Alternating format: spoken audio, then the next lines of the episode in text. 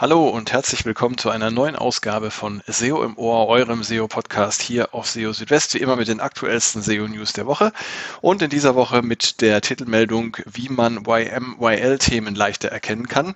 Dazu gibt es nämlich jetzt in der neuen Ausgabe der Google Search Quality Rater Guidelines ein paar hilfreiche Tipps. Außerdem das Google Product Reviews Update vom Juli ist abgeschlossen und ähm, das deutlich früher als erwartet.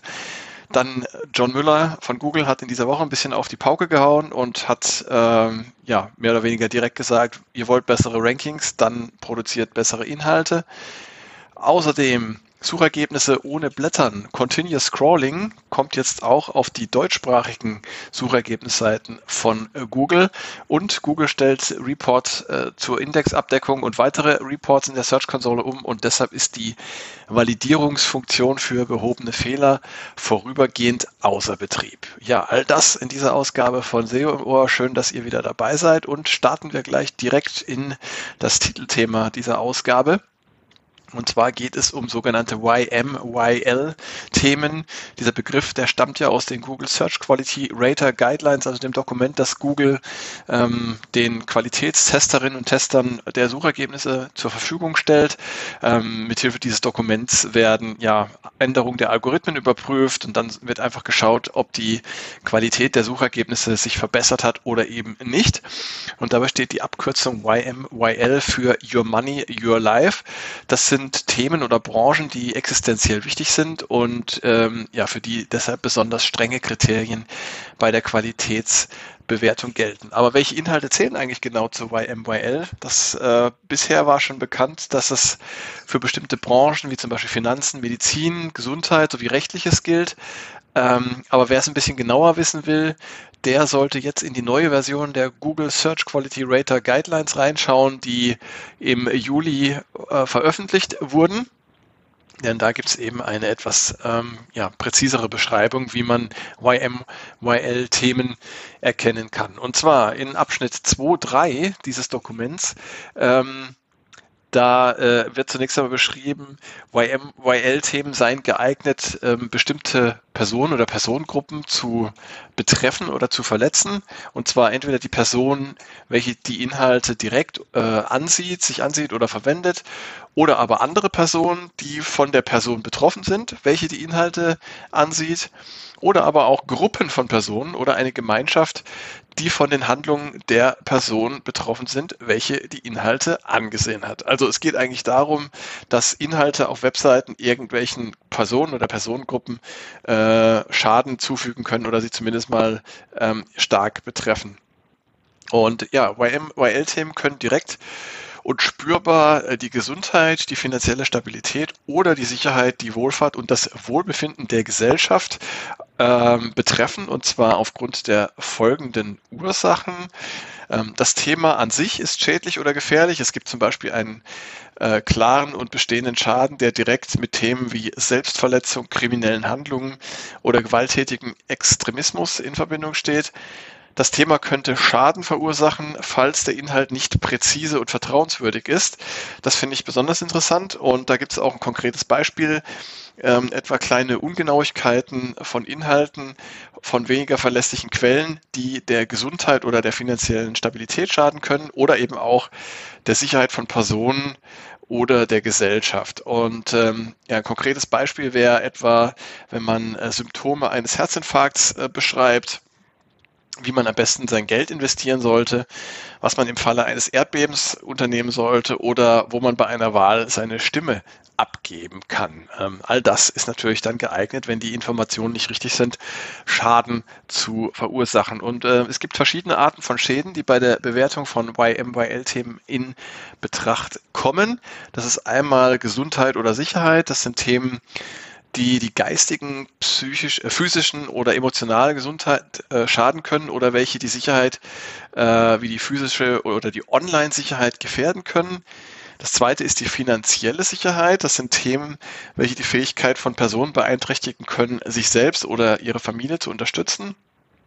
Dann äh, Gesellschaft, Themen, die dazu geeignet sind, bestimmte Gruppen, äh, Themen von öffentlichem Interesse, das Vertrauen in öffentliche Institutionen und so weiter negativ zu beeinflussen oder sonstiges, äh, Themen, die Personen oder ähm, ja, dem Wohlbefinden oder der Wohlfahrt der Gesellschaft schaden können.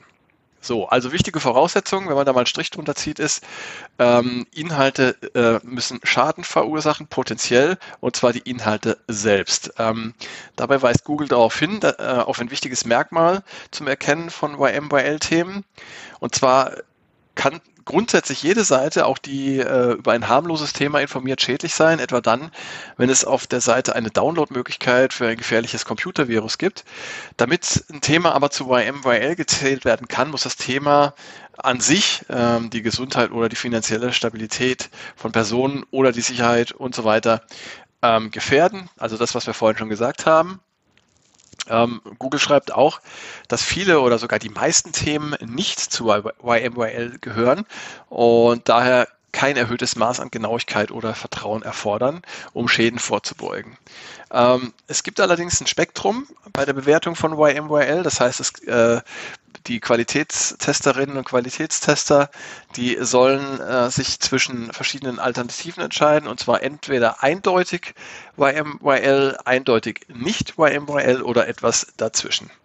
Ähm, ja, und Seiten mit eindeutigen YMYL-Themen, die erfordern bei der Prüfung und der Qualitätsbewertung die höchste Sorgfalt und die größte Genauigkeit. Ja, und das Tolle in diesem Dokument ist, dass Google jetzt auch eine Tabelle mitliefert ähm, mit Beispiel zur Einordnung von YM-YL-Inhalten.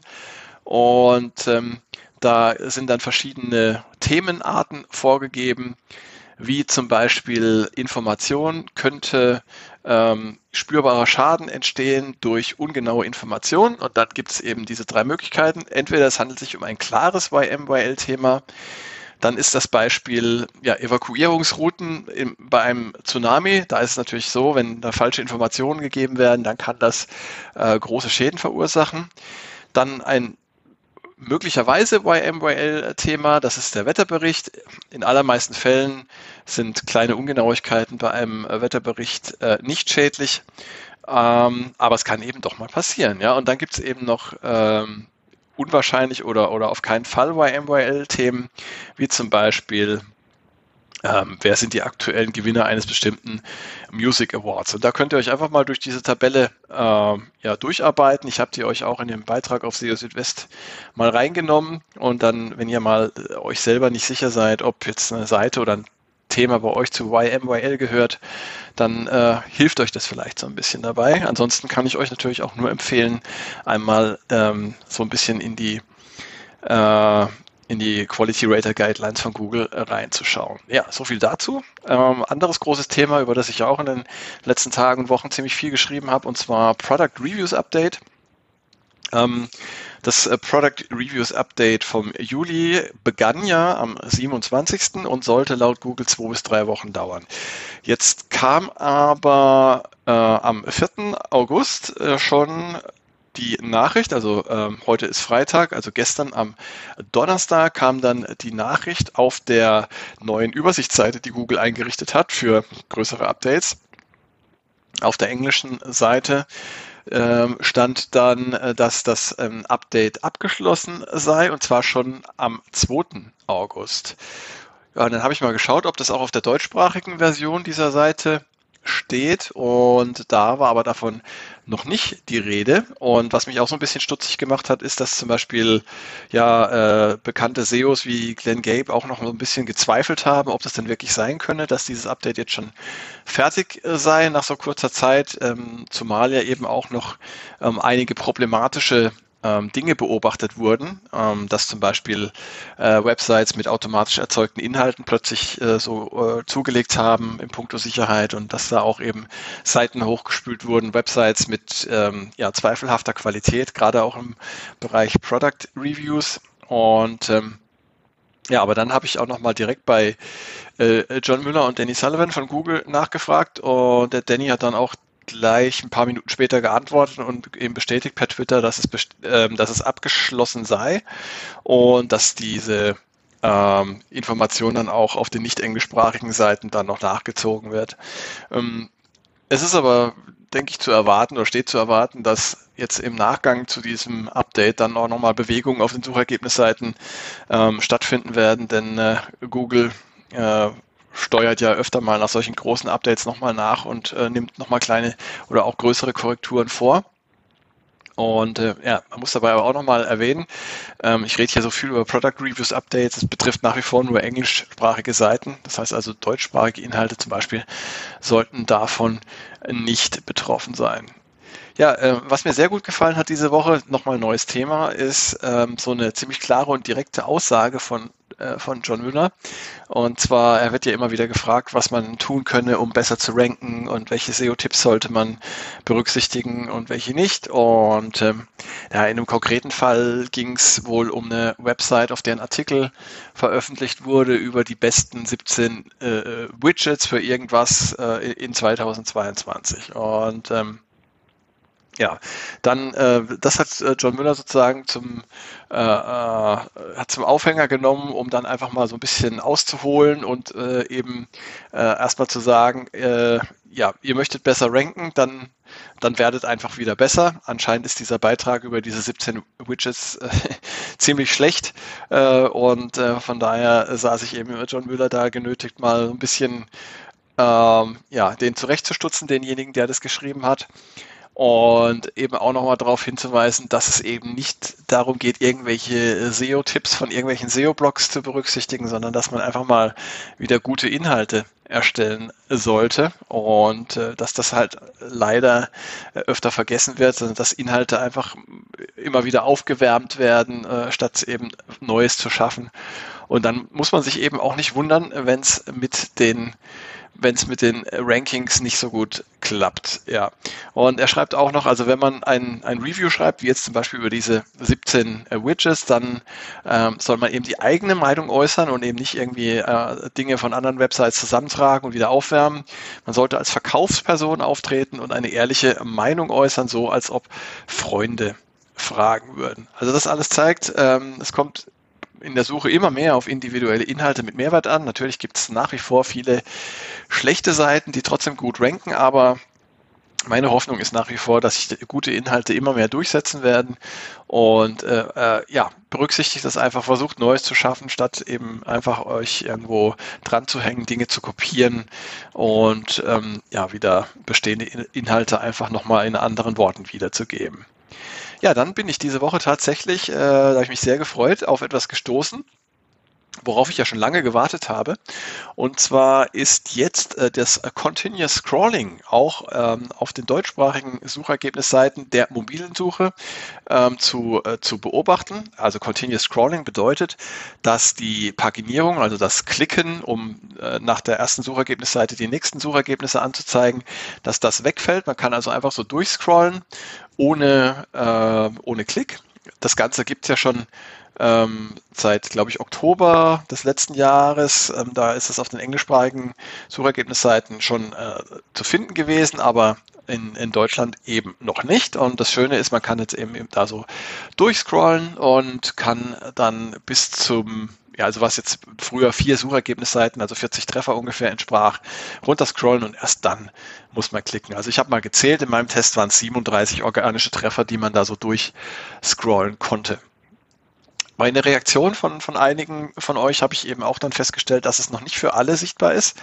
Ähm, und ähm, dass, ja, dass es ein Zeichen dafür ist, dass es entweder gerade noch ein Test ist oder dass Google das Ganze eben nach und nach erst nur ausrollt. Aber schaut einfach mal nach, vielleicht auch auf verschiedenen Geräten. Vielleicht habt ihr ja ein Android und ein iPhone. Vielleicht klappt es auf dem einen schon und nur auf dem anderen nicht. Und äh, ja, würde mich interessieren. Gebt doch mal Feedback ähm, und meldet euch. Ja, und dann auch noch ein Hinweis für alle diejenigen unter euch, die die Google Search Console nutzen, um ähm, ja, valid oder behobene Fehler zu validieren. Es gibt ja in, in verschiedenen Berichten in der Google Search Console die Funktion, behobene Fehler zu validieren. Das heißt einfach dann auch von, von Google überprüfen zu lassen. Und ähm, das Ganze funktioniert im Moment nicht im Bericht zur Indexabdeckung oder im Index Coverage Report. Ähm, und zwar ist der Grund dafür, dass Google äh, aktuell den Bericht zur Indexabdeckung und auch einige weitere Berichte auf vereinfachte Statusmeldungen umstellt. Also einfach die Kategorisierung der Seiten wird einfacher. Google hatte das ja in äh, Mitte Juni angekündigt und Google schreibt die Migration aller Properties der Google Search Console auf die neuen Klassifikationen. Die werden gerade vorbereitet und sollen in zwei Wochen erfolgen. Und damit die Umstellung reibungslos verläuft, wird die Validierungsfunktion für behobene Fehler im Bericht zur Indexabdeckung deaktiviert, bis die Migration abgeschlossen ist. Also nicht wundern, wenn das gerade nicht funktioniert. In den anderen Berichten, wie zum Beispiel Page Experience, äh, Mobilfreundlichkeit oder AMP oder AMP, ähm, ist die Funktion zum Validieren behobener Fehler weiterhin verfügbar. Da könnt ihr sie also ohne weiteres nutzen. Ja, das war's auch schon wieder hier bei SEO im Ohr. Schön wie immer, dass ihr dabei gewesen seid und eingeschaltet habt. Ich darf an dieser Stelle wieder darauf hinweisen, wenn ihr Fragen habt, Themenwünsche oder Kritik äußern wollt, ähm, was auch immer, meldet euch gerne, schreibt mir eine E-Mail an info@seo-südwest.de oder kontaktiert mich über die verschiedenen sozialen Medien, über die ihr mich erreichen könnt. Findet ihr alles auf SEO Südwest und ähm, ja, äh, ansonsten bleibt mir nicht viel mehr, als euch auf die nächste Folge jetzt schon zu verweisen, die in etwa einer Woche dann erscheinen wird. Äh, SEO im Ohr ist dann wieder für euch da und in der Zwischenzeit schaut natürlich gerne auch regelmäßig auf SEO Südwest vorbei, denn da gibt's für euch wirklich auch täglich die heißesten, neuesten SEO-News, soweit ich sie denn ähm, ja für euch auftreiben kann. Ich gebe mein Bestes. Jetzt erstmal eine schöne Zeit für euch. Bis zum nächsten Mal. Macht's gut. Ciao, ciao. Euer Christian.